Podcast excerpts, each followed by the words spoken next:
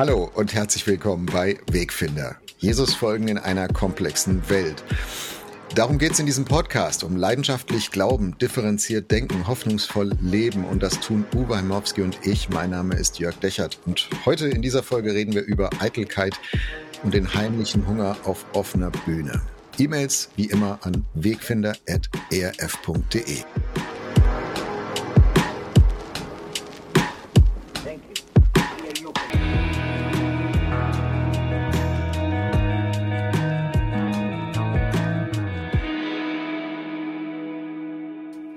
Hallo Uwe, ich grüße dich. Guten Morgen, Jörg. Uwe, wenn du in den Spiegel schaust, ich hoffe, ich denke, du hast heute Morgen in den Spiegel geschaut, als du aufgestanden bist. Wen siehst du? Versuch das mal zu beschreiben. Wen siehst du? Das kommt immer darauf an, wie groß der Spiegel ist. Ich sehe entweder jemand gebücktes, weil der Spiegel angebracht wurde von Leuten, die nicht damit rechnen, dass der, der davor steht, 1,92 Meter groß ist. Ähm, oder ich sehe jemand, der gerade steht und an einem Tag wie heute darüber nachdenkt, warum er eigentlich kein Schminkköfferchen hat, weil ich so erkältet bin, dass an meiner Nase irgendwie alles gerötet ist. Ähm, ja, den sehe ich. Ich sehe einen Brillenträger, ich sehe einen 58-Jährigen, der äh, in den letzten Jahren immerhin wieder ein bisschen abgenommen hat nach seinem Herzinfarkt ich sehe eigentlich jemand, den ich ja, durchaus mag, ja. Ja, das wollte ich jetzt gerade fragen. Guckst du gerne in den Spiegel? Oder gibt ja, gibt ja Menschen, die schauen da gar nicht so gerne hin. Die können sich selber so ganz schwer nur in die Augen schauen, weil sie jedes Fältchen sehen und dann die Krise kriegen. Jetzt mal, um bei Äußerlichkeiten zu bleiben. Ja, Nö, also ich sage, es gibt immer Tage, da, da guckst du hin und denkst du, meine Güte, ne, ich kenne dich zwar nicht, aber ich wasche dich trotzdem. Kennst mhm. ja diesen Spruch wahrscheinlich. Also dieses, wo du denkst, Mann, also wie siehst du heute zerknittert aus? Oder Mann, bist du alt geworden oder so. So Gedanken gibt es auch schon mal. Aber insgesamt, also ich bin eigentlich ganz zufrieden mit dem, wie ich bin. Das ist okay, dann abgesehen von zwischenzeitlich kleinen Krisen. Nö, alles in allem passt das schon, ja. Das klingt jetzt aber ziemlich uneitel. Vielleicht bist du auch uneitel. Ja, es kommt ein bisschen, also na, ich, also bin, weißt du, das ist ja wieder wieder so eine Sache, ne? Wenn ich wenn ich jetzt wenn ich jetzt irgendwo hingehe zu einem Termin oder so, dann möchte ich schon auch ordentlich gekämmt sein und auf dem Weg dahin gucke ich auch in das nächste Schaufenster und ne, sitzt die Krawatte noch gerade und so. Mhm. Also ich bin schon eitel genug, um mich zu schämen, wenn ich merke, dass ich jetzt gerade irgendwie voll daneben getappt habe, ja, oder das Frühstücksei noch am Kind klebt, da kann ich kann ich denken, oh meine Güte, ne, da hast nicht geguckt. Aber jetzt im Sinne von das jetzt das Wichtigste wäre, was ich gerade anhabe oder wie ich gerade aussehe oder so, das ist es jetzt auch mhm. nicht. Also ich glaube, gekämmt äh, zum Termin zu kommen und kein Frühstücksei in der Backe, das ist äh, nicht eitel oder uneitel, das fände ich erstmal selbstverständlich und normal, weil ich würde jetzt auch nicht gerne dir begegnen, wenn du immer ein Frühstücksei in der Backe hast. Aber wir müssen mal reden über Eitelkeit. Also so, mhm. wir haben jetzt bei den, bei den äußeren Eitelkeit ein bisschen angefangen zu sprechen da kennt, glaube ich, jeder und jede von uns Beispiele. Also wie Menschen, die eitel sind, vielleicht kennen wir aus unseren eigenen Marotten, können wir auch ein bisschen in, in dieser Podcast-Folge drüber reden, aber die Eitelkeiten, die viel schwieriger zu entdecken sind und die finde ich auch viel gravierender sind in der Konsequenz, in die Eitelkeiten, die wir im Herzen tragen. Also die man nicht sieht, die anderen vielleicht auch erst auffallen, wenn sie eine Weile uns kennen, mit uns zusammenleben, mit uns zusammenarbeiten. Mm, und diese Eitelkeiten des Herzens, die bestimmen dann auch mein Handeln auf lange Sicht und wie ich Entscheidungen treffe und wie ich mit anderen Menschen umgehe. Und das kann auch manchmal richtig toxisch werden. Also ich glaube, es ist wesentlich, was wir in dieser Podcast-Folge verhandeln müssen und verhandeln wollen. Ähm, Eitelkeiten, ich habe äh, vorhin gesagt, ne, der heimliche Hunger auf offener Bühne. Also es ist etwas, das hat gleichzeitig, finde ich, was Verstecktes. Da reden wir nicht offen drüber, schon gar nicht als wenn, wenn du irgendwie bekannt bist als Promi oder vielleicht auch nicht in Kirche und Gemeinde, reden wir da nicht drüber. Und gleichzeitig findet es auf offener Bühne statt. Also es geht um Bühne, es geht um meine Wirkung auf andere. Oh, vielleicht benutze ich auch andere so für meine, meine inneren Eitelkeiten. Ne? Verstehst du, was ich meine? Es ist, es, es ist so, eine, so eine Kombi aus, es hat was Heimliches, aber es hat eine sehr öffentliche Spielfläche. Also ich finde ich finde diese Formulierung, die du da gewählt hast, schon wir letztlich, aber du hast dir vorgeschlagen, äh, diese, diese Frage von dem heimlichen Hunger und der offenen Bühne. Ich finde, das heimlich und Hunger, äh, heimlich und offen, dieses, dieses Begriffspaar sagt unheimlich viel aus. Und ja auch das, worum es eigentlich geht uns heute. Ähm, ob ich jetzt gerade gut aussehe oder nicht gut aussehe, ist die eine, eine Geschichte. Ne? Oder ob ich gut rüberkomme. Ne? Jeder macht sich hoffentlich auch Gedanken, bevor er eine Rede hält, dass sie möglichst gut ist und präzise ist und auch eloquent und auch schön ist. Und wir überlegen uns auch so, bevor wir einen Podcast machen, was da rein soll und wie wir das gut hinkriegen miteinander. Also das ist ja alles super. Aber dieses, was heimlich dahinter stecken kann, nämlich ähm, im Duden wird das Wort Eitelkeit auch mit Gefallsucht mhm. übersetzt. Und ich glaube, das ist eigentlich genau der Punkt, ne? dass ich das, was ich tue, mache, um anderen zu gefallen. Also aus dieser offenen Bühnengeschichte ziehe ich mein eigenes Selbst, also meinen eigenen Selbstwert. Und da glaube ich, ist die eigentliche Gefahr. Die Gefahr ist auch nicht auf der Bühne zu stehen. Die Gefahr ist auch nicht Anerkennung zu kriegen. Ich habe ein paar Jahre als Mitarbeiter für einen Abgeordneten gearbeitet und da sitzt du immer in der zweiten oder dritten Reihe. Und von meinem Wesen her, von meiner Art, von meinem Charakter war es einfach super, dass ich auch noch eine Gemeinde hatte. Ich war mit der halben Stelle Pastor und ab und zu auf der Bühne stand. Das entspricht mir einfach auch. Das ist aber in dem Fall noch nicht eitel, sondern es ist schlicht und ergreifend auch, ich kann das leben, was mich ausmacht. Wenn das aber dann kippt, ne, wenn es dahin geht, mhm. wenn ich nicht mehr auf der Bühne stehe, wenn ich nicht mehr gebraucht werde, wenn ich nicht mehr die und die Performance liefere, dann glaube ich, dann, dann kann da ganz, ganz schön viel mitschwingen heimlich mitschwingen, was ganz schön schadhaft auch sein kann. Ja, weil dahinter ein, ein zweites Begriffspaar liegt, äh, vielleicht gefällt dir das genauso gut wie, wie das andere, nämlich Achtung und Beachtung. Und ich glaube, es gibt Menschen, die haben von klein auf gelernt, dass sie Achtung dadurch kriegen, dass sie beachtet werden. Oder vielleicht verwechseln die auch das eine mit, den anderen, mit dem anderen. Und da gibt's andere Menschen, da, da ist das eher andersrum, die sagen, boah, also ich weiß, was ich wert bin, ich ziehe mein Ding durch. Ja, die, eigentlich müssten mich die anderen toll finden, aber wenn nicht, ist mir doch egal. Ähm, die sind auch manchmal nicht so die angenehmsten Zeitgenossen. Ähm, also ich glaube, da gibt's Weichenstellungen, die in der in der frühen Kindheit anfangen und die haben was mit beachtet werden zu tun und mit ähm, also oder mit der mit der Verbindung von beachtet werden und Achtung erfahren, dass ich geachtet werde, dass ich respektiert werde. Und es gibt eine ungesunde Verbindung zwischen den beiden und das, da kannst du jetzt Eitelkeit nennen, kannst du Narzissmus nennen. Ich finde immer dann, wenn Menschen Achtung nur dann empfinden können, also dass sie geachtet werden, wenn sie auch beachtet werden, dann wird's für mich als Zuschauer, als Kollege, als Mitarbeiter, äh, als Kooperationspartner, wer auch immer, wird's echt anstrengend. Weil ich kann dieses Loch ja nie füllen. Also egal wie viel Beachtung ich da reinkippe, ähm, das, das, das Loch wird ja nie voll. Das ist wie eine, ein Fass ohne Boden in der, in der Seele eines Menschen. Ja, wenn das ist, ich finde es eine ganz spannende Sache in der Literatur. Gibt es ja beim im Goethes Faust gibt es diesen schönen Satz, ähm, dass, dass es sagt, Namen sind Schall und Rauch. Ja, also Faust sagt, äh, der Mephisto sagt dem Faust, was sind denn schon Namen, was haben die für eine Bedeutung? Schall und Rauch spielt gar keine Rolle. Mhm. Das biblische Gegenstück ist genau andersrum. Da steht in Jesaja, Gott sagt, ich habe dich bei deinem Namen gerufen, du bist mein. Und der Punkt ist, dass genau der Faust ja sozusagen Deal eingeht dafür, dass er was wird, dass aus ihm was was entsteht, ne? dass er was was kommen muss, weil aber eigentlich ist das Name Schall und Rauch stimmt eben nicht.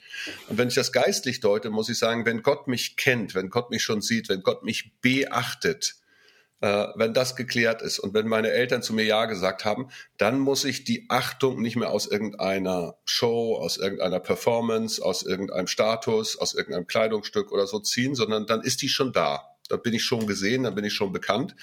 Und dann kann ich das machen, weil es zu mir passt, weil es zu mir gehört, aber ich ziehe daraus nicht meinen Wert.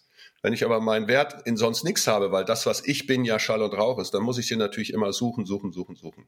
Also das würde ich genauso einschätzen. Ne? Da, da, da ist entweder was schiefgelaufen oder da, da ist was ganz Solides in uns drin. Ja. Aber Uwe, das, wir, wir müssen auf Christen und Eitelkeit gucken heute auch. Vielleicht schieben wir es noch ein paar Minuten auf, weil das geht mir zu glatt. Das ist mir zu einfach. Also wenn ich weiß, dass Gott mich liebt, dann ist ja mein Hunger nach, nach Achtung bedient. Und dann kann ich ja frei sein. Und dann frage ich mich, warum sind so viele christliche Leiterinnen und Leiter so eitel? Also da müssen wir drüber reden. Kann man gerne drauf. Ich glaube auch, dass es, dass es sowohl theologisch als auch strukturell in Kirchen und Gemeinden durchaus Dinge gibt, die das befördern. Ja, so. Was ich aber meine ist, zu dem nochmal, was du sagst, wenn da in mir was sozusagen, diese, diese Beachtung nie stattgefunden hat, dann muss ich die Achtung irgendwo, dann muss ich mir die ständig suchen. Und wenn ich aber zutiefst geistlich überzeugt bin, dass der, der ich bin und das, was ich bin, dass das Idee Gottes ist und so, dann ist das eine tolle Antwort dagegen. Das ist das, was ich meine. Das heißt nicht, dass da ein Automatismus drin liegt, ja. Dass diese also, Antwort immer in der Praxis auch voll äh, hell aufleuchtet und mich, ich, ich ein, ein Sattheitsgefühl an diese Antwort habe und sage, wunderbar, ich kann hier ganz demütig durch meinen Tag schweben, mir doch egal, ja, ob ich beachtet werde von Menschen, weil der Herr sieht mich. Also äh, das tut er, aber äh, das andere. Ich meine das tatsächlich fast entwicklungspsychologischer. Wenn ich das weiß, ja, dass mein Vater mich wahrgenommen hat, dann habe ich ein anderes Verhältnis zu ihm, als wenn er mich nicht wahrnimmt. Ja. Mhm. Und auch zu mir selbst ein anderes Verhältnis. Ja, natürlich. Ja, auch zu mir selbst. Also wir haben schon ein bisschen die Frage berührt, wie entwickelt sich unsere Persönlichkeit? Du hast gerade gesagt, entwicklungspsychologisch. Wir können ja nun alle nicht in unsere Kindheit zurück und irgendwelche Weichen anders stellen. Äh, wir haben keine Zeitmaschine. Selbst wenn wir sie hätten, würden wir es vielleicht gar nicht wollen.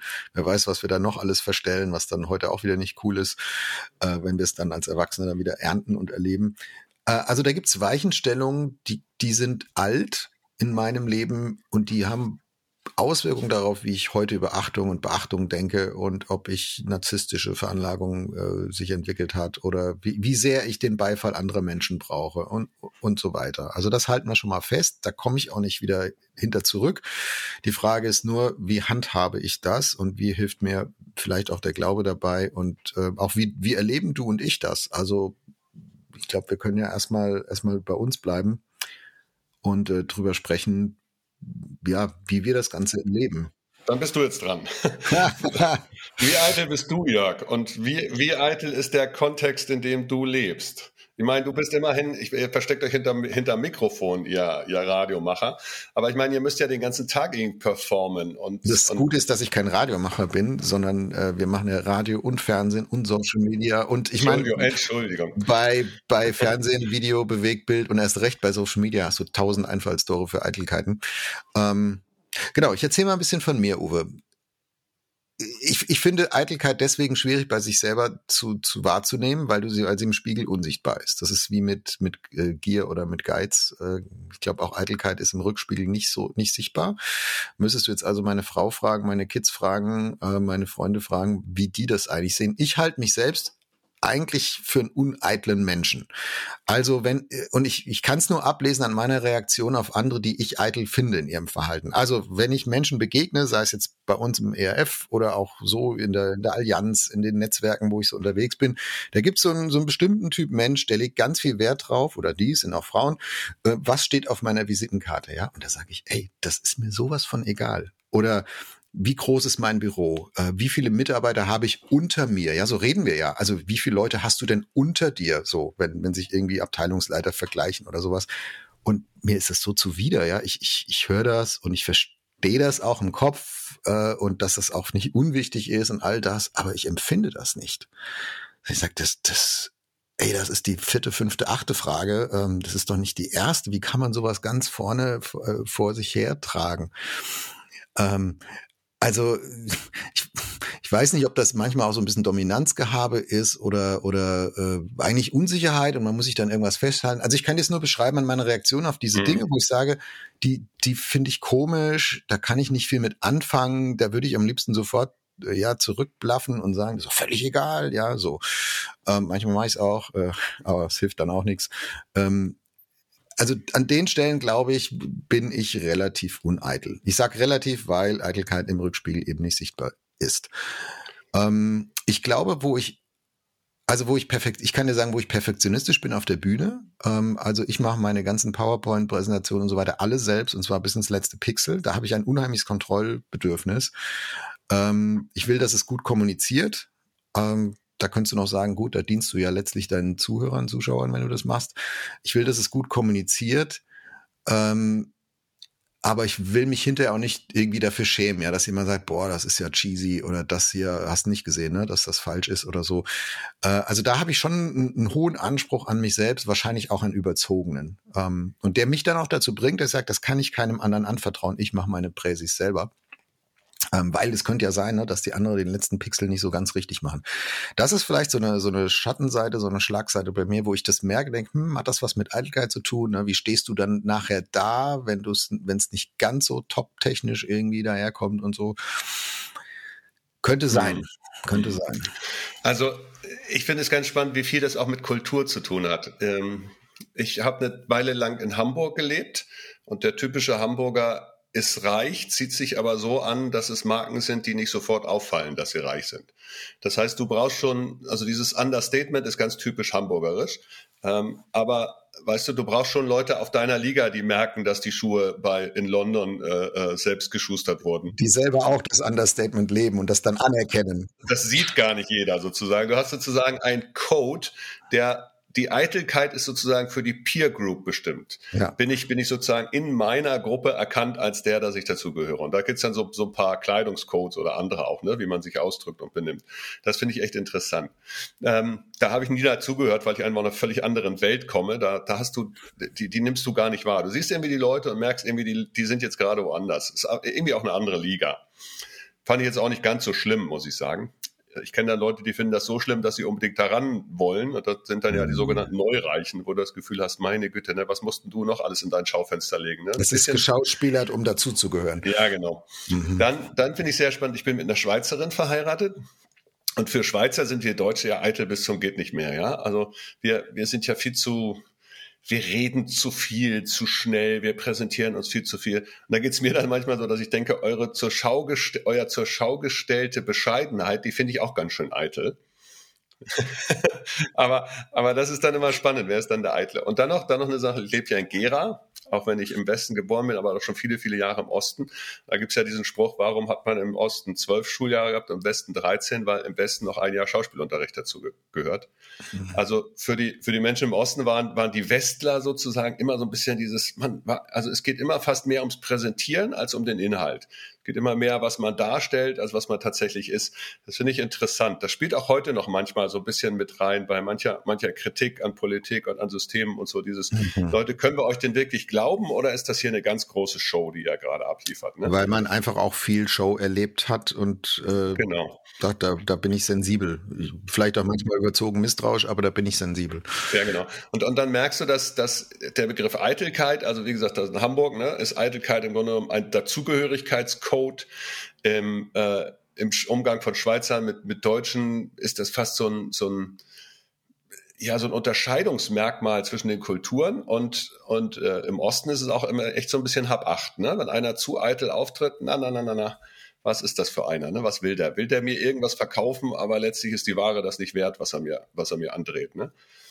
Und entsprechend ist das auch, wenn du dann als, als Pastor Christ irgendwie meinst, du müsst ja mit hauptsächlich super performen und so, dann ist das nicht so, dass du die Menschen dadurch eher erreichst, du erreichst sie eher weniger, weil das diesen Eitelkeitsvorbehalt hat. Ne? Ja, genau. Also äh, dieses Spannungsfeld, Christen könnten die echtesten Menschen sein, die, die auf dieser Welt rumlaufen, versus in unseren Strukturen, Kulturen, auch Formaten, Bühnenformat, Predigt, Medien, was auch immer, ist der Performancegang schon auch drin.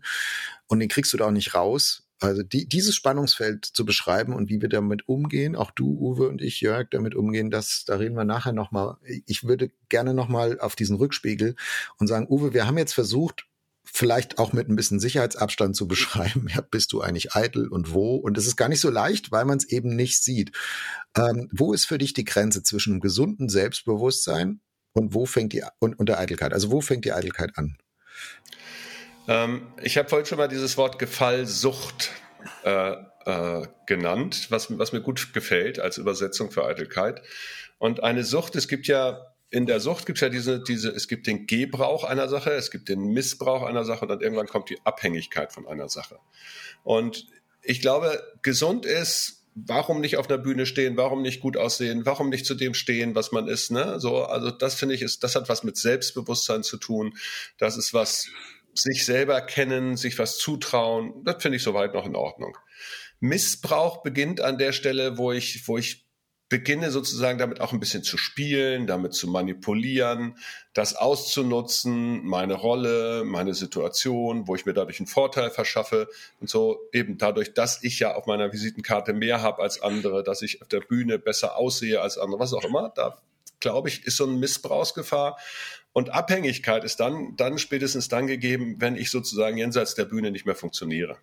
Wenn ich nur in mhm. dieser, in dieser Rolle oder über diese Sache äh, wahrgenommen werden kann. Und wenn ich da bin, dann, dann kriege ich quasi Entzugserscheinungen. Dann, dann geht's mir nicht mehr. Ne? Also dieses, wir haben das schon mal erwähnt hier, diesen Buchtitel von Peter Strauch, Wer bin ich, wenn mich keiner sieht? Genau, wenn ich nur noch jemand bin, wenn andere mich sehen. Ja, und da glaube ich, da wird's für mich und letztlich auch für andere richtig gefährlich, weil dann, dann begegnen die nicht mir, sondern dann begegnen die sozusagen der Projektion von mir, die ich gerne wäre. Äh, und die ist leer. Ja, einer Persona, einer gestylten Persona und irgendwann fange ich an, das auch selber zu glauben. Also das ist, äh, ist ja eine der, der Probleme jeder Diktatur. Das kannst du bei Putin, finde ich, jetzt gerade betrachten, aber das ist in anderen, anderen solchen Situationen auch so. Oder auch in in Kontexten, wo, wo so die, die, die eine Person auf die Bühne gehievt wird und stark personalisiert, alles auf sie zugeschnitten ist, hast du auch in manchen Megachurches oder so.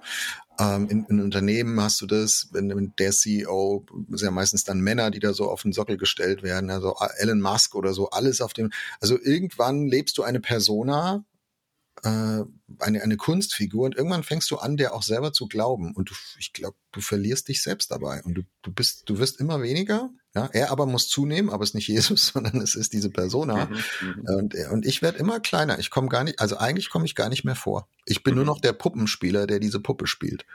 Ja, also Persona ist übrigens genau das richtige Wort dafür, weil Persona kommt, kommt ja aus dem Lateinischen und war ähm, im Schauspiel der Römer, war auf der Bühne die Maske, die man sich vors Gesicht halten, so eine Stabmaske, das kennen wir heute manchmal noch. Mhm. Die, die äh, handelnden, die schauspielenden Personen hatten diese Stabmaske vor sich. Und je nachdem, welche Maske sie hatten, diese Persona haben sie dann gespielt. Und die Maske hieß Persona.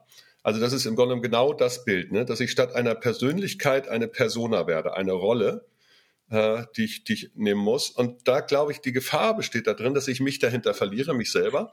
Die Gefahr entsteht aber, besteht aber auch darin, dass andere etwas für wahr halten, was gar nicht wahr ist. Das ist so wie wenn ich einen Instagram-Account sehe und da ist ein, ist ein Mädchen, das ist mit Photoshop so bearbeitet, dass die Hüften so, so und so breit und die, die, Taille so schlank und die Oberweite wieder, also in einem Maß gestylt sind, das es gar nicht wirklich gibt. Aber ein 13-jähriger Teenie meint, genau das sind die Maße, mhm. die ich irgendwie kriegen müsse. Dann, es wird ja krank. Es ist, weil es nicht erreichbar ist, weil es nicht ja. möglich ist. Ja. Uwe, dann folgt lieber meinem Insta-Profil. Bei mir ist äh, keine Hüfte korrigiert mit Photoshop.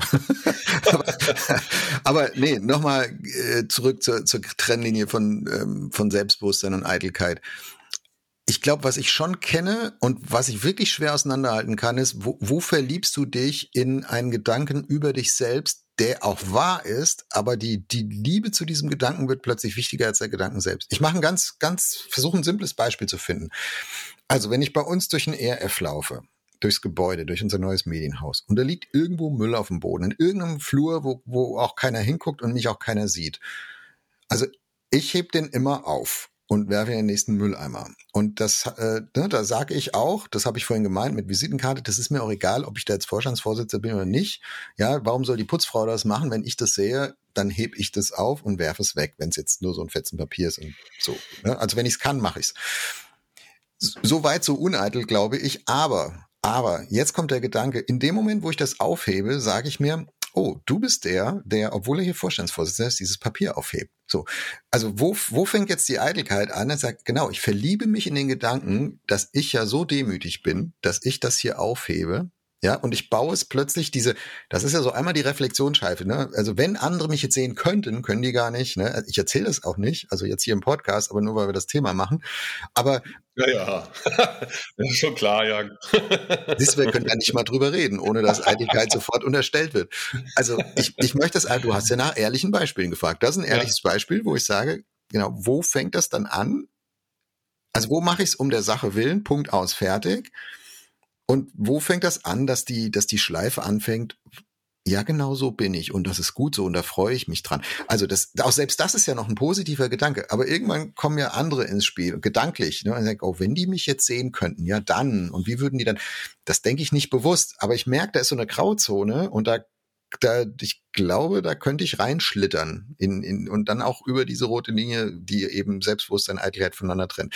Vielleicht bin ich jetzt auch hier zu selbstzerfleischerisch, aber, aber ich will ein Beispiel finden, wo ich sage, genau, also Ich finde das ein super Beispiel. Ich habe das ja auf, auf, weißt du, meine Politikebene hier, ne? Da bin ich irgendwo unterwegs und die Leute fragen, ja, hast du denn den Scholz schon getroffen? Oder lange hast du denn die, hast du dann die Merkel schon getroffen?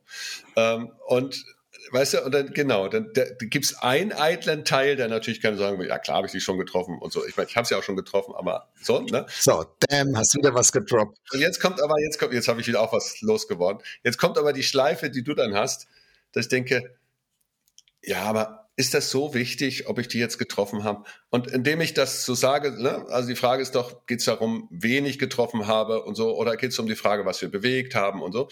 Und selbst indem ich das bescheiden abbiege, kann ich unfassbar stolz darauf sein, dass ich jetzt mhm. so bescheiden bin, ja. Und dann sonne ich mich in meiner Bescheidenheit äh, mhm. und es ist eine unfassbare Eitelkeit. Also so ein bisschen wie ich heb das Papier auf, das ist sehr bescheiden, aber es wäre schon auch wichtig, dass die anderen es sehen. Ich bleib so lange bei dem Papier stehen, bis einer um die Ecke kommt und dann hebe ich es auf. Die Gefahr gibt's, die, die gibt's ja dauernd. Die gibt's zum einen, indem ich mich sozusagen, indem ich alles auf meine Visitenkarte packe oder mhm. indem ich es gerade nicht auf die Visitenkarte packe und ganz eitel darin bin, dass ich ja keine Visitenkarte brauche. Mhm. Ja? Also da merkst du aber an der Stelle, das ist nur, nur zum Teil die äußere Erscheinung, sondern das ist eine Herzenshaltung auch. Und die Herzenshaltung, Gefallsucht nochmal, ist ja, brauche ich das, diese Rückmeldung von anderen zu einem gewissen Maß ist die völlig gesund, völlig normal. Ich bin interaktiv, ich brauche eine Rückmeldung. Ich brauche, dass mein Schatz mir sagt, dass es mich liebt. Ich brauche, dass meine Kinder mir sagen, ich bin stolz auf dich, Papa, wie andersrum. Ich brauche, dass mir mein Chef sagt, hast du gut gemacht und so. Das ist ja alles in einem, in einem Rahmen, wo du es wo brauchst. Und dann merkst du wieder, ne, diese, dieser Suchtgedanke dahinter, bin ich davon abhängig, mache ich das, was ich tue, damit es andere sehen, damit es so, oder mache ich das auch alleine? Ne? Mhm. Ich glaube, da ist so eine, da ist so eine, so eine, so eine Kante sozusagen drin. Muss ich gefallen oder kann ich sein, wer ich bin? Das ist auch ein ähm, biblisches Prinzip über das menschliche Herzen. Also du hast eben innere Haltung gesagt. Das menschliche Herz ist, was Stolz angeht, zu allem und jedem fähig. Und es gibt keinen von uns und keine Situation, wo Stolz nicht sein hässliches Haupt erheben kann und auftauchen kann. Und selbst wenn es beim Papieraufheben ist, äh, da, das ich glaube, diese Frage nach der Trennlinie, die habe ich ja hier so ein bisschen reingedrückt, äh, gerade in unser Gespräch. Ich glaube, die, die führt uns nicht unbedingt weiter, sondern die, die Frage darf sich nicht nach außen zu einer Grenze richten. Wo ist die Grenze? Hm. Sondern die Frage muss sich eigentlich nach innen richten. Was ist in meinem Herzen drin? Und das kann ich manchmal selbst nicht so wirklich beurteilen. Und da bin ich happy, dass ich als Christ sagen kann, Jesus ist der, der mein Herz besser kennt als mich, als ich das selber kenne und der diese Dinge besser unterscheiden kann als ich. Und am Ende kann ich nur aus der Gnade rausleben und sagen, Jesus wird es schon sortieren. Ähm, ich will nicht, also wo es mir bewusst ist, muss ich handeln, muss ich was ändern, das ist klar. Aber in diesen Grauzonen des Lebens, und die gibt's bei Stolz und bei Eitelkeit, die gibt's einfach. Da kann ich sagen, nach bestem Wissen und Gewissen versuche ich das richtig zu, zu handhaben. Aber ich kann für mich selbst die Hand nicht ins Feuer legen und werde es auch nie können. Mhm. Und das muss ich Jesus überlassen. Also diese Weite, ich glaube, der ist von Bonhoeffer, dieser Gedanke in, in der Ethik, ne, zu sagen, am, am Ende muss ich ich tue, was ich kann, nach bestem Wissen und Gewissen, aber die letzte Bewertung lege ich Jesus an die Hand. ich kann nicht anders leben. Ja, und da, da, ich fand zwei Bibelverse hilfreich, die, die beide eigentlich erstmal negativ sind, aber wenn man die gegen den Strich bürstet, eigentlich ganz gut sind. Der eine, der, deckt, der geht direkt an dem weiter, was du gerade gesagt hast, steht in mhm. Prediger 1, Vers 14. Alles ist eitel und ein Haschen nach Wind. Also da heißt das Wort eitel vergeblich, ne? Alles ist vergeblich und ein Haschen nach Wind. Mhm. Wenn ich das das ist natürlich, das kannst du total depressiv lesen, das kannst du aber auch lesen und sagen, hey, über, überhöhe doch dein eigenes Tun oder deine eigene Bedeutung nicht.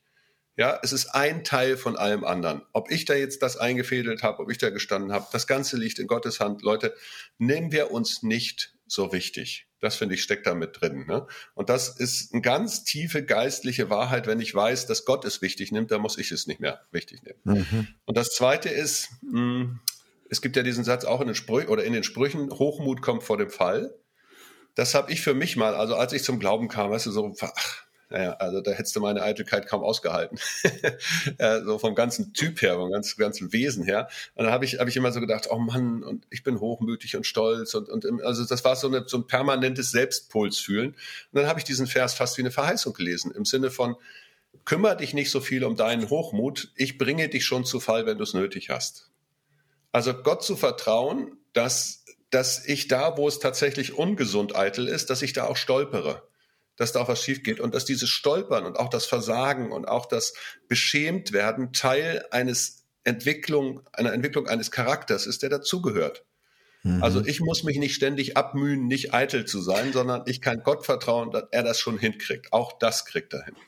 Ja. ja, also zu beiden möchte ich was kommentieren. Das erste, das erste, äh, absolut richtig. In der Predigerstelle hat das Wort eitel erstmal eine andere Bedeutung, die es im Deutschen äh, im Laufe der Jahrhunderte ein bisschen verloren hat. Mhm. Also eitel im Sinn von ähm, fruchtlos, äh, von überflüssig, von letztlich vergeblich. Äh, aber es passt, dass das eine doppelte Wortbedeutung ist, weil ich sehe diesen Zusammenhang. Also Eitelkeit ist letztlich eitel. Also Eitelkeit ist vergeblich. Eitelkeit mhm. hat keine Frucht. Es hat kein es, wir, wir denken, mit unserer Eitelkeit würden wir irgendein Ergebnis sichern oder uns einen Vorteil sichern, aber Long Range, auf lange Sicht, hat es keine Frucht. Und bei in Gottes Augen schon erstmal gar nicht. Also dass, dass eitel diese doppelte Wortbedeutung hat, die in dem, in dem Predigervers rauskommt, den du gerade zitiert hast, das finde ich sehr passend.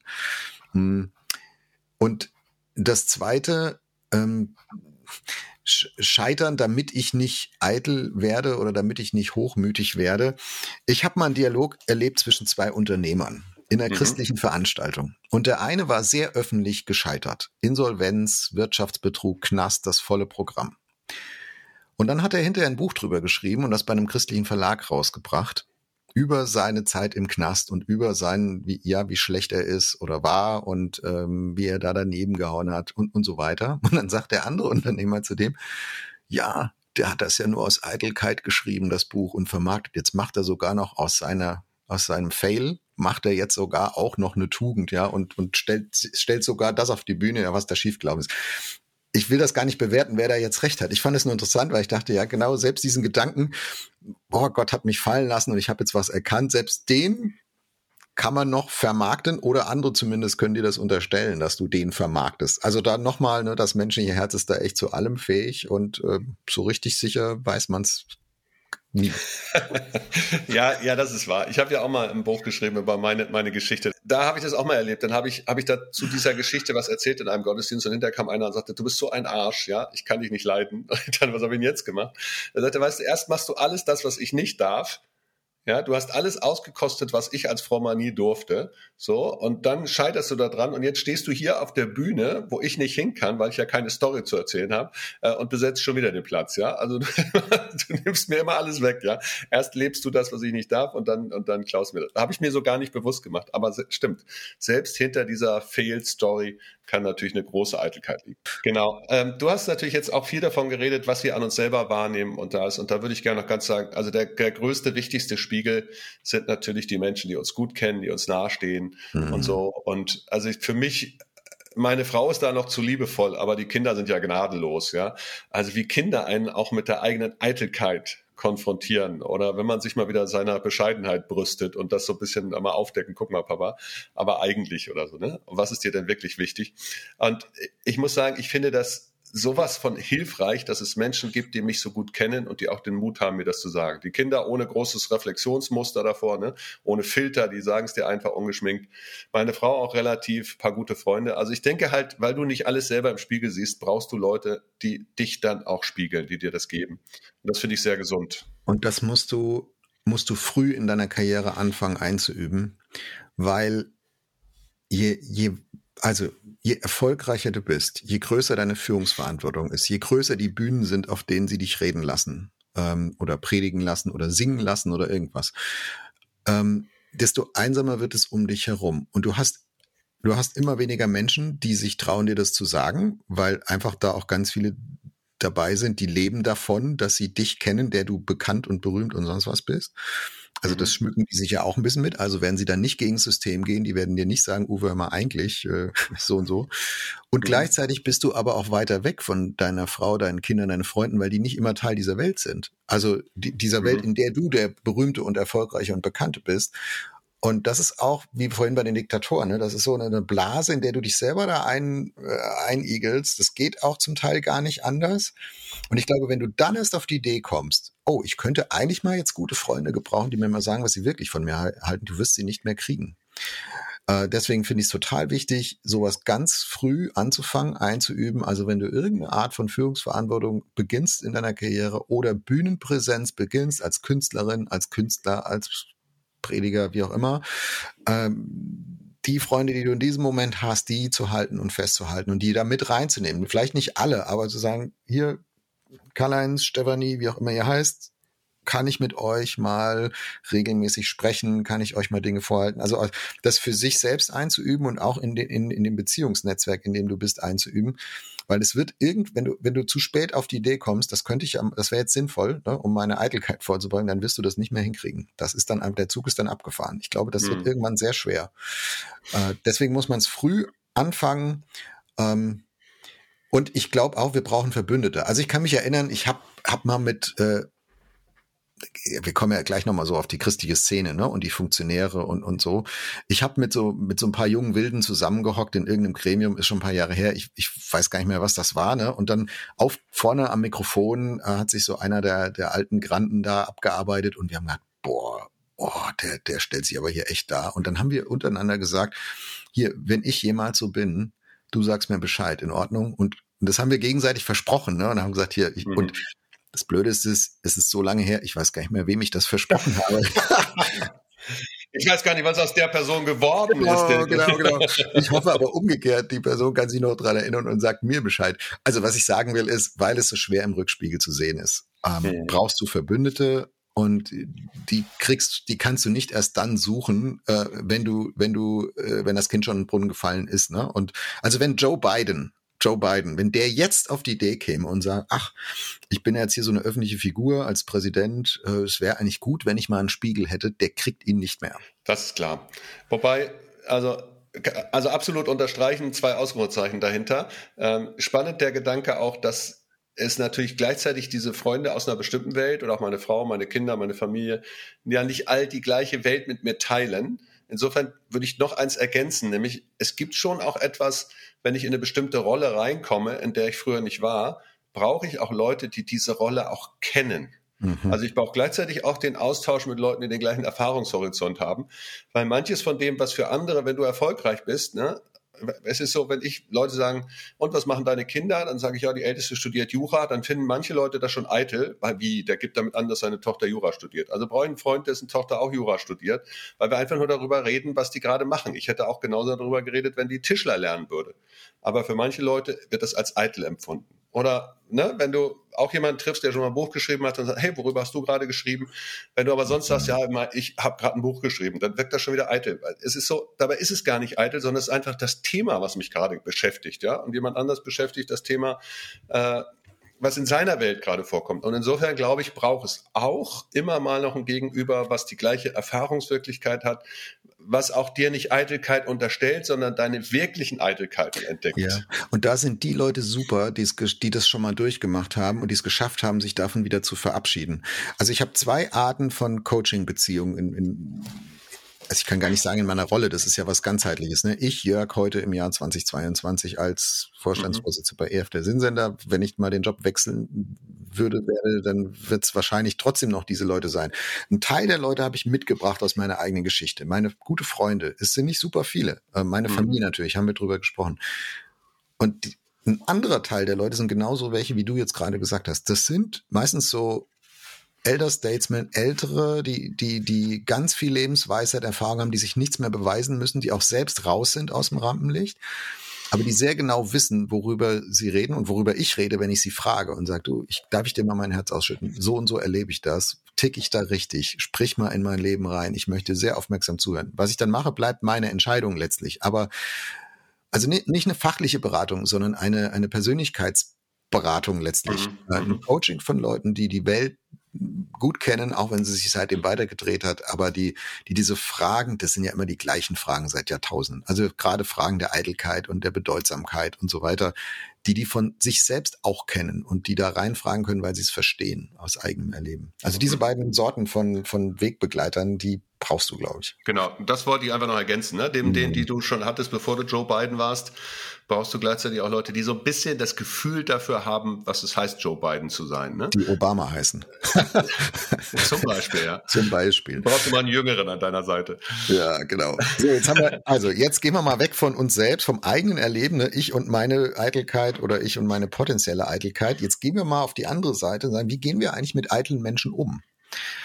Die wir so in unserem Umfeld äh, bemerken. Und im Gegensatz zu bei mir selbst, ne, Eitelkeit ist im Rückspiegel fast unsichtbar, bei anderen nehmen wir das doch relativ schnell wahr. Oder? Also ich stolper da schnell drüber. Ähm, ich kann mich gut erinnern an meine erste Woche 2014, als ich Vorstandsvorsitzender beim ERF geworden bin. Auf einmal haben mich Leute angerufen, angemeldet, angesprochen. Die kannte ich vorher schon die haben mich immer links liegen lassen. Aber auf einmal kamen die und, und ja, und herzlichen Glückwunsch und, äh, und du, du, du wartest es nur drauf, wann kommt, was willst du jetzt von mir, ne? Und, und ich, vielleicht bin ich da auch übersensibel, aber ich finde das, ich finde das manchmal richtig eklig. Darf ich das sagen so? Also wenn, wenn Menschen andere Menschen in wichtig und unwichtig einteilen, oh, das, und, und, und ich habe das so empfunden und dachte, sag mal, merkt ihr das nicht? Also das ist so eine Funktionalisierung. Auf einmal bin ich für euch wichtig, weil ich jetzt eine bestimmte Rolle habe. Das kann man ja so sehen. Man kann ja sagen, ne, jetzt, wo du, aber, aber das wird dann in so eine persönliche, in so Worte der persönlichen Nähe gekleidet, wo ich denke, ey, wenn es euch um die persönliche Nähe gehen würde, hättet ihr das schon vor, vor Jahren haben können. Aber ganz ehrlich, es geht euch doch gar nicht darum. Also da, da wird, da werde ich jetzt, weil ich ein bestimmtes Amt jetzt neu habe, nützlich für andere in ihrem Amt.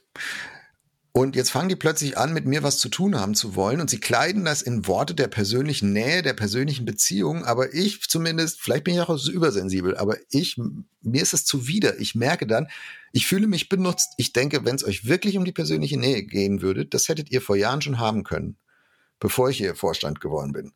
Aber, aber jetzt, ich verstehe ja, dass ich jetzt für euch nützlich bin, für, also auf einer Funktionsebene. Aber dann sagt das doch einfach. Also warum, warum müsst ihr jetzt hier dieses wichtig und unwichtig Spiel spielen. Ja, also, weißt du, mein Gebet in dem Moment ist immer, Herr, wenn die auf ihrer Schleimspur ausrutschen, dann bewahre sie bitte vom Genickbruch. Es reicht, wenn der Oberschenkel bricht.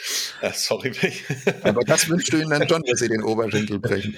Ja, nein, also jetzt mal ich finde das auch so so so unangenehm, so so blöd, habe ich ja auch erlebt, ne?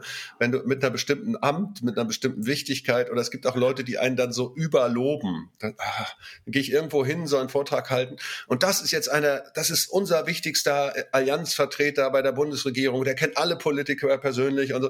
Dann denke ich, was was soll denn das? Warum bringst du mich denn hier ist das für dich jetzt gerade so wichtig, dass du jemand Mac wichtig eingeladen hast oder, oder was?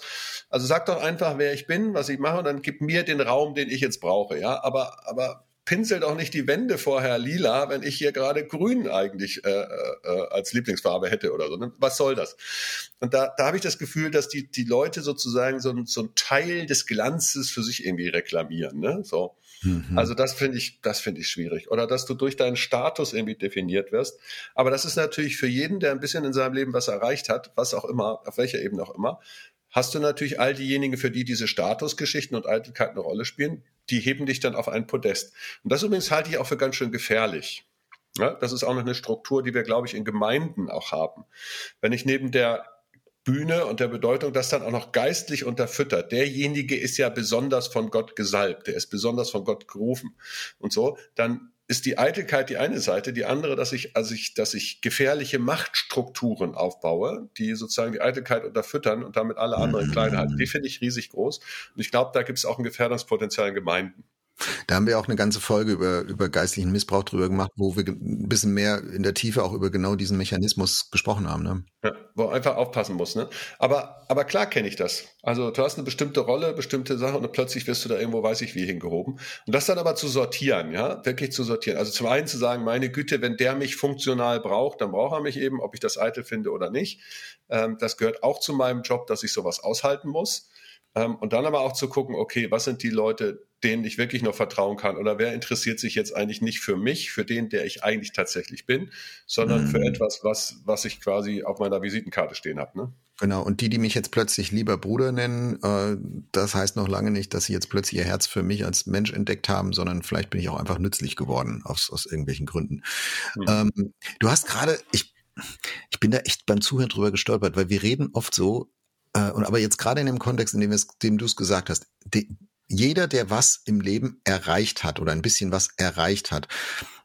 Und ich habe beim Zuhören gedacht, genau, ob du was erreicht hast oder nicht, entscheiden andere. Also es gibt Menschen, so Selfmade-Typen, ne, die sagen, ich definiere hier selber meine Ziele und ich bin happy, wenn ich die erreicht habe. Was die anderen sagen, ist mir doch egal. Aber in den allermeisten Karrieren, gerade wenn es um Bühne geht, um Öffentlichkeit, auch um, um Ämter, äh, in unserer ganzen christlichen Szene, ist etwas erreicht haben, ja etwas, was dir andere zusprechen. Also du hast dieses etwas erreicht haben, bemisst sich doch daran, haben dich andere in ein bestimmtes Amt berufen oder wirst du zu irgendeiner, zu irgendeinem Kongress als Redner eingeladen. Also das kommt immer von anderen zu dir und mhm. vermittelt dir, du hast jetzt etwas erreicht. Und von daher ist es auch logisch, dass äh, je mehr du erreicht hast in diesem Sinn, du immer mehr zu tun hast mit dieser Frage, wo bewundern mich andere, muss ich mich jetzt selbst auch bewundern, ich fange an, mich selbst zu bewundern. Also die Eitelkeit kommt mit dem Erfolg, Huckepack oder zumindest das Risiko für Eitelkeit äh, kommt mit dem Erfolg äh, auch dazu und, und erhöht sich auch, weil es eben immer von anderen kommt. Und je mehr du erreichst, desto mehr bekommst du von anderen, weil dieses Erreichen heißt ja gerade, du hast von anderen Vertrauen bekommen, Macht bekommen, Geld bekommen, Zuhörzeit bekommen, Aufmerksamkeit bekommen und dann musst du damit weise umgehen. Hm. Ich bin ja gerade in der Lebensphase 58 Jahre und äh, ich werde mich beruflich nochmal verändern. Ne? Ich bin, führe gerade Bewerbungsgespräche und so weiter. Da merke ich aber auch, dass ganz, ganz spannend ist, dass ich merke, für mich mit 58, ich gucke in den Gesprächen unglaublich stark danach, wollen die Leute eigentlich mich? Also haben die jetzt eine, eine Klaviatur, sagen, das und das und das ist das Lied, das hier gespielt wird und beherrschst du das Lied? Oder, ne, also muss ich ihren Erwartungen, haben die ganz klar definiert, wen sie brauchen und passe ich zu ihren Erwartungen. Oder aber machen die sich die Mühe, mich kennenzulernen, haben das Gefühl, du, wie du bist, könntest das, was, was wir sind, weiterentwickeln. Du tätest uns gut. Wenn du dazu kommst, bringt es was. Ähm, und das ist natürlich ein bisschen eine Luxussituation. Ja, am Anfang meines Berufslebens hätte ich mir das so nicht aussuchen können. Aber im Moment merke ich, da würde ich lieber in eine in Anführungsstrichen kleinere oder nicht so wichtige Stelle nehmen, wenn ich aber das Gefühl habe, okay, das, die wollen mich mit meinen Stärken und Schwächen und nicht, die haben ein vorgeschnitztes, genaues Profil und entweder ich passe da durch oder nicht dadurch. Ne? Ähm, und, und schon bei so einem Bewerbungsprozedere merkst du, dass, also weißt du, das kann man ja als eitel auslegen, also sagen, ja, wieso, ne? Du willst unbedingt das machen, was du willst. Nee, ist einfach, ich bin alt, alt genug, ich habe ein paar Sachen im Leben erlebt, ich bin auch mit meiner Gesundheit an meine Grenzen gekommen. Also ich weiß jetzt, was ich will und dieses Wollen hat nichts mehr damit zu tun, welcher Status da hinten dran hängt, sondern die Frage ist, komme ich da drin vor, mit dem, was ich bin, was mich ausmacht, habe ich Gestaltungsspielraum und so. Also das sind plötzlich ganz andere Fragen, die sind sehr viel stärker losgelöst von den Zuschreibungen der anderen, muss ich sagen. Natürlich muss mhm. ich überzeugen, sonst können wir nicht zusammen Wege gehen. Aber es ist schon so, dass ich merke, also auch ein Stück durch Alter und Lebenserfahrung und so, bin ich an der Stelle weniger bereit, mich von anderen bewerten zu lassen. Mhm. Uwe, ich hätte noch richtig Spaß an so einem Ping-Pong-Spiel, wenn wir das noch spielen wollen. Ein paar Dinge haben wir schon genannt, aber vielleicht machen wir noch mal, tragen wir es nochmal zusammen, wie wir es manchmal in unserem Podcast machen. Du einen, ich einen, du einen, ich einen und äh, irgendwann fällt uns nichts mehr ein und dann machen wir hier den Sack zu. Äh, Ping-Pong-Spiele Symptome für Eitelkeit in der christlichen Szene die uns schon begegnet sind oder die wir selbst vielleicht sogar so veranstaltet haben, die wir so gelebt haben. Äh, wir haben das erste, das lege ich jetzt hiermit mal hin äh, oder hol's einfach nochmal raus. Wir haben schon drüber gesprochen. Wenn du auf qua Amt, aufgrund deiner deiner Rolle, deiner Funktionärsrolle ähm, vernützlicht wirst, angefragt wirst, aber es wird in wohlfeile Worte gekleidet. In Schmeichelei hast du vorhin gesagt, ja, man kann es auch vielleicht noch mit einem geistlichen Mäntelchen, der Herr hat uns gezeigt und so äh, irgendwas drüber decken. Aber es ist, und undercover ist es eigentlich eine Vernützlichung. Aber sie wird überdeckt mit von, mit, mit Dingen, wo ich denke, das will der andere jetzt hören. So, das wäre mal mein erstes Gebot, erstes Angebot hier ähm, bei unserem Ping-Pong. Ähm, da Eitelkeit in der Christinszene. Jetzt du. Ja, mein, mein, mein Ball, den ich zurückschlage, sind so kleine Krönchen, die in der Gemeinde rumstehen und kleine Kärtchen, auf denen alle stehen, du bist die, also du bist irgendwie das was ganz Besonderes und so weiter. Also wenn keiner mehr, so wie das schöne Lied heißt, du bist du, wenn keiner mehr ich sein möchte, sondern jeder gleich König und Prinzessin und weiß ich was, dann fragst du dich natürlich, was ist das eigentlich für eine Kultur, in der wir alle uns irgendeinen Status zuschreiben müssen, der immer noch höher ist und immer noch höher ist. Macht mich das wirklich selbstbewusst? Macht mich das wirklich zu der Person, die Gott sich gedacht hat? Oder erhöht es mich auf ein Podest, auf dem ich eigentlich gar nichts verloren habe? Mhm. Ich verstehe den Gedanken dahinter, aber ich komme oft in so, so, so, so Gemeinden und immer mehr, immer mehr. Ich denke, Leute, jetzt sei doch einfach mal du und nicht hier nur Prinzesschen. Gut, Ping, Pong, jetzt kommt wieder das Ping. Ja. Äh, nächstes Angebot von mir, ähm, Vergleich von Gemeindegrößen oder heute Followerzahlen in sozialen Netzwerken. Also mir haben Pastoren immer berichtet von Pastorenkonferenzen, dass man sich dann beim Kaffee drüber unterhält, und wie viele Leute hast du denn jetzt so? Dann kam Corona, da kam eine neue Frage dazu, wie viel habt ihr denn im Livestream? Ach, nur 30? Ja, wir haben 300 jeden Sonntag oder 3000. Äh, und bei, bei Insta oder Facebook oder so, da kannst du immer gleich gucken, wenn du eine neue Freundschaftsanfrage kriegst von irgendeinem, mh, hm, wie wichtig ist der eigentlich? Ach, der hat nur 17 Follower, ich habe 1700.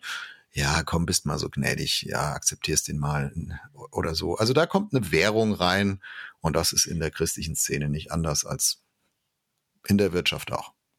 Ja, ich fände das gar nicht so schlimm, wenn ich mehr Follower hätte. Da ich so wenig habe, finde ich das auch ein Beispiel. Also, das ist der Aufruf. Liebe Wegfinder, Hörerinnen und Hörer, wenn ihr Uwe Urmowski in Richtung Eitelkeit befördern wollt, werdet seine Follower. So, Uwe, Pong, du bist dran. Mein Pong ist jetzt der, die Bühnenkultur. Wir haben in der Gemeinde ja eine ausgeprägte Bühnenkultur. Da ist der Prediger, der da vorne steht, da sind die Lobpreiser, die da vorne stehen.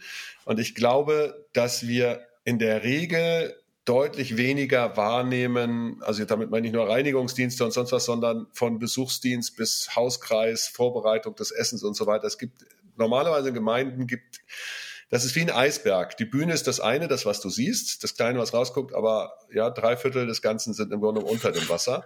Aber wir schauen ganz, ganz, ganz stark auf das, was da vorne läuft, was auf der Bühne läuft, äh, wie wir performen und so. Und ich finde, das ist total overrated. Was Gemeinde eigentlich ausmacht und was Gemeinde auch gesund macht, sind die vielen, vielen Beziehungsnetzwerke, die hinten dran sind, die vielen fleißigen Helferlein, die vielen, die da sind. Und das, glaube ich, könnten wir viel mehr würdigen und da gäbe es viel mehr zu tun, statt immer wieder dieses, dieses zu messen. Mit der Bühnenkultur ist dann übrigens auch so eine, so eine Dienstehierarchie.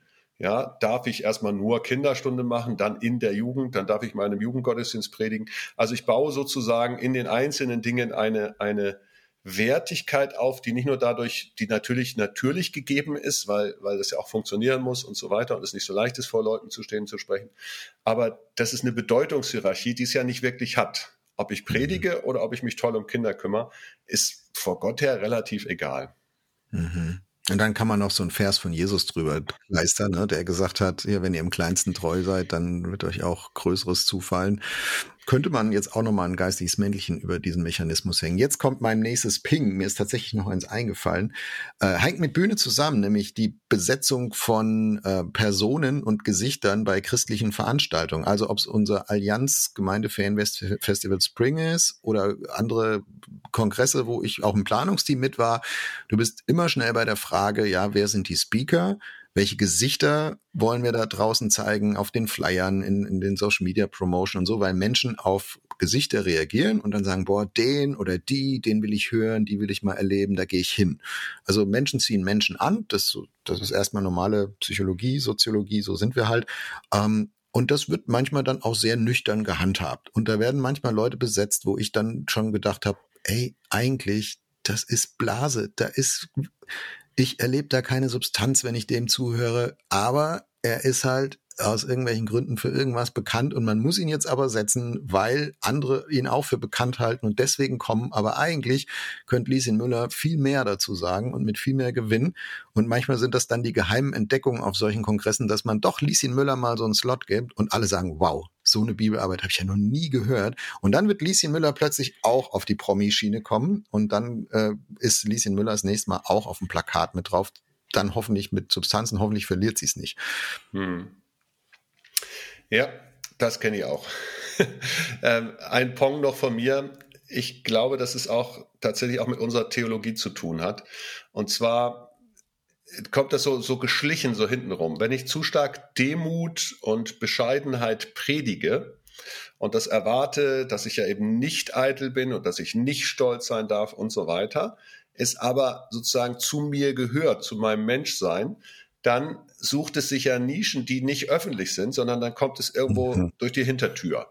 Ja, und dann, und dann predige ich mit dieser vermeintlichen Bescheidenheit eigentlich eine indirekte Eitelkeit und schiebt das Eitle irgendwo weiß ich, in, also wer dann welchen Prediger schon mal gekannt hat oder wer wie viele Bibelverse auskennt, wenn dich kennt und dann kriegst du sogar im Kinderstunde da noch, noch ein Bienchen dafür, dass du so viel Bibelverse kannst, weiß ich was auch immer.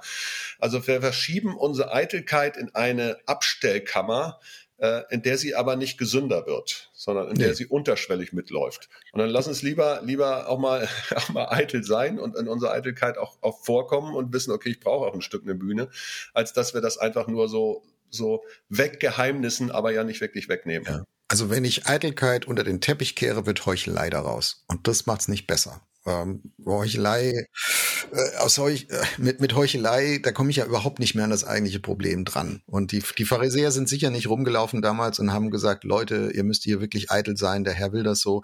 Und Jesus hat ihnen gesagt, ey, ihr Heuchler, wisst ihr eigentlich, wie ihr euch verhaltet? Weil sie es eben nicht, wie du sagst, ne, nicht offen bearbeitet haben und zugegeben haben, gesagt, wir brauchen Hilfe, sondern weil sie gesagt haben, Nö, wir doch nicht. Also bei uns ist ja alles okay. Und dann wird's natürlich schwierig. Ähm, und vielleicht, ich hoffe, Uwe, dass uns diese, diese Podcast-Folge auch ein bisschen ein Anstoß ist, eine Inspiration, eine Hilfe, das gerade nicht zu tun, ne? sondern damit, damit ein bisschen reflektiert umzugehen. Genau, und um da das ein Beispiel dafür zu nehmen, also hast du es sehr schön zusammengefasst, wenn Eitelkeit unter den Teppich gekehrt wird, ist sie Heuchelei, sehr schöner, fast ein Schlusssatz. ähm, aber ein Beispiel dafür, weißt du, es gibt Leute, die sind ganz stolz darauf, ich bin Doktor der Theologie, aber es gibt genauso Leute, die sind ganz stolz darauf, dass sie ja nicht Theologie studiert haben, aber die Bibel so gut kennen. Ja, das ist kein bisschen weniger eitel. Mhm. Ne? Nur aus der anderen Richtung. Und da muss man, glaube ich, dann immer wieder aufpassen zu sagen, Freunde, Freunde, jetzt mal ganz langsam, ja. Also die Antwort auf Eitelkeit ist die Frage, was macht Gott? Und bin ich bei ihm schon angekommen, ja. Auch wenn das nicht so easy peasy ist, wie du am Anfang gesagt hast, ja, das ist nicht dieser Automatismus, weil Gott meinen Namen kennt, ist alles einfach. Und trotzdem ist das die Antwort, weil da fängt's an, ja. Ja. Wir hören mal, wir hören mal mit dieser Antwort auch auf und vielleicht suchen wir mal jetzt jeweils unseren Schlusssatz, deinen und meinen. Ähm, welches geistliche Prinzip, welches Bild von Jesus her, von der Bibel her, vom Glauben her, hilft dir, Eitelkeit nicht unter den Teppich zu kehren, sondern äh, zu reflektieren, zu bearbeiten und hilft dir auch mit eitlen Menschen in deinem Umfeld, Umfeld barmherzig umzugehen? Also das ist letzt, letztlich ist es, ist es die, die Frage von Annahme. Ne? Also nehme ich dich so an, wie du bist, auch wenn ich einem anderen, der so sehr auf die, auf die Eitelkeitsschiene kommt, wenn ich dem sagen kann, hey, ist okay, ich mag dich, ich schätze dich, dann kann der auch ein bisschen abrüsten an der ganzen Stelle. Und das ist ja der Wahnsinn, wenn du Jesus guckst, ja, wie der Menschen angenommen hat, wen auch immer. Also die, die gar nichts waren, in Anführungsstrichen vor der Welt, ne, und die, die ganz hohen Status hatten, sind zu ihm gekommen und er konnte sie annehmen. Und er hatte, da möchte ich gerne das nochmal zitieren, was du vorhin gesagt hast, er hat die Leute eben nicht nach ihrem Status und ihrer Nützlichkeit für sich genommen, sondern schlicht und ergreifend als die, die sie waren und dann zusammengefügt. Und da ist dann eine Mannschaft raus geworden, die ist eigentlich, eigentlich unfähig und trotzdem großartig. Ne? Eigentlich unfähig und trotzdem großartig. Wunderbar. Mein Bild zum Umgang mit dem Thema Eitelkeit ist, das ist, glaube ich, auch ein Songtitel, Audience of One. Also ein Publikum, das nur aus einer einzigen Person besteht, nämlich aus Jesus. Und das ist etwas, was ich versuche, mir immer mal wieder vorzuhalten, wenn ich auf einer Bühne stehe oder von der Kamera oder von einem Mikrofon. Äh, besonders wenn ich die Leute sehe, zu denen ich da spreche, was ja jetzt bei uns beim RF nicht, nicht immer so der Fall ist, aber jetzt bei, bei Gemeindediensten oder sowas zum Beispiel, mhm. sagen, für wen mache ich das eigentlich? Ich mache es eigentlich im tiefsten für eine Audience of One. Es gibt nur einen in meinem Publikum, der wirklich zählt und das ist Jesus. Und das entscheidende Wort liegt bei ihm, egal was die anderen denken, sogar, sogar was ich denke. Und dieses Bild von Audience of One hilft mir auch mit dann mit anderen umzugehen, die ich unerträglich eitel finde, wo ich merke, ich habe da so eine Aversion und das ist vielleicht auch unfair, weil in mir ist es ja auch drin, zu sagen, ja, auch er oder sie steht oder fällt ähm, Jesus als Herrn und dieser Audience of One. Ich bin nicht hier der Bewerter, also ich bin nicht die Audience, sondern und Jesus wird es sortieren und ich muss es ihm und darf es ihm und will es ihm am Ende auch überlassen. Uwe, Ich danke dir sehr fürs Gespräch. Ja, Jörg, dir auch.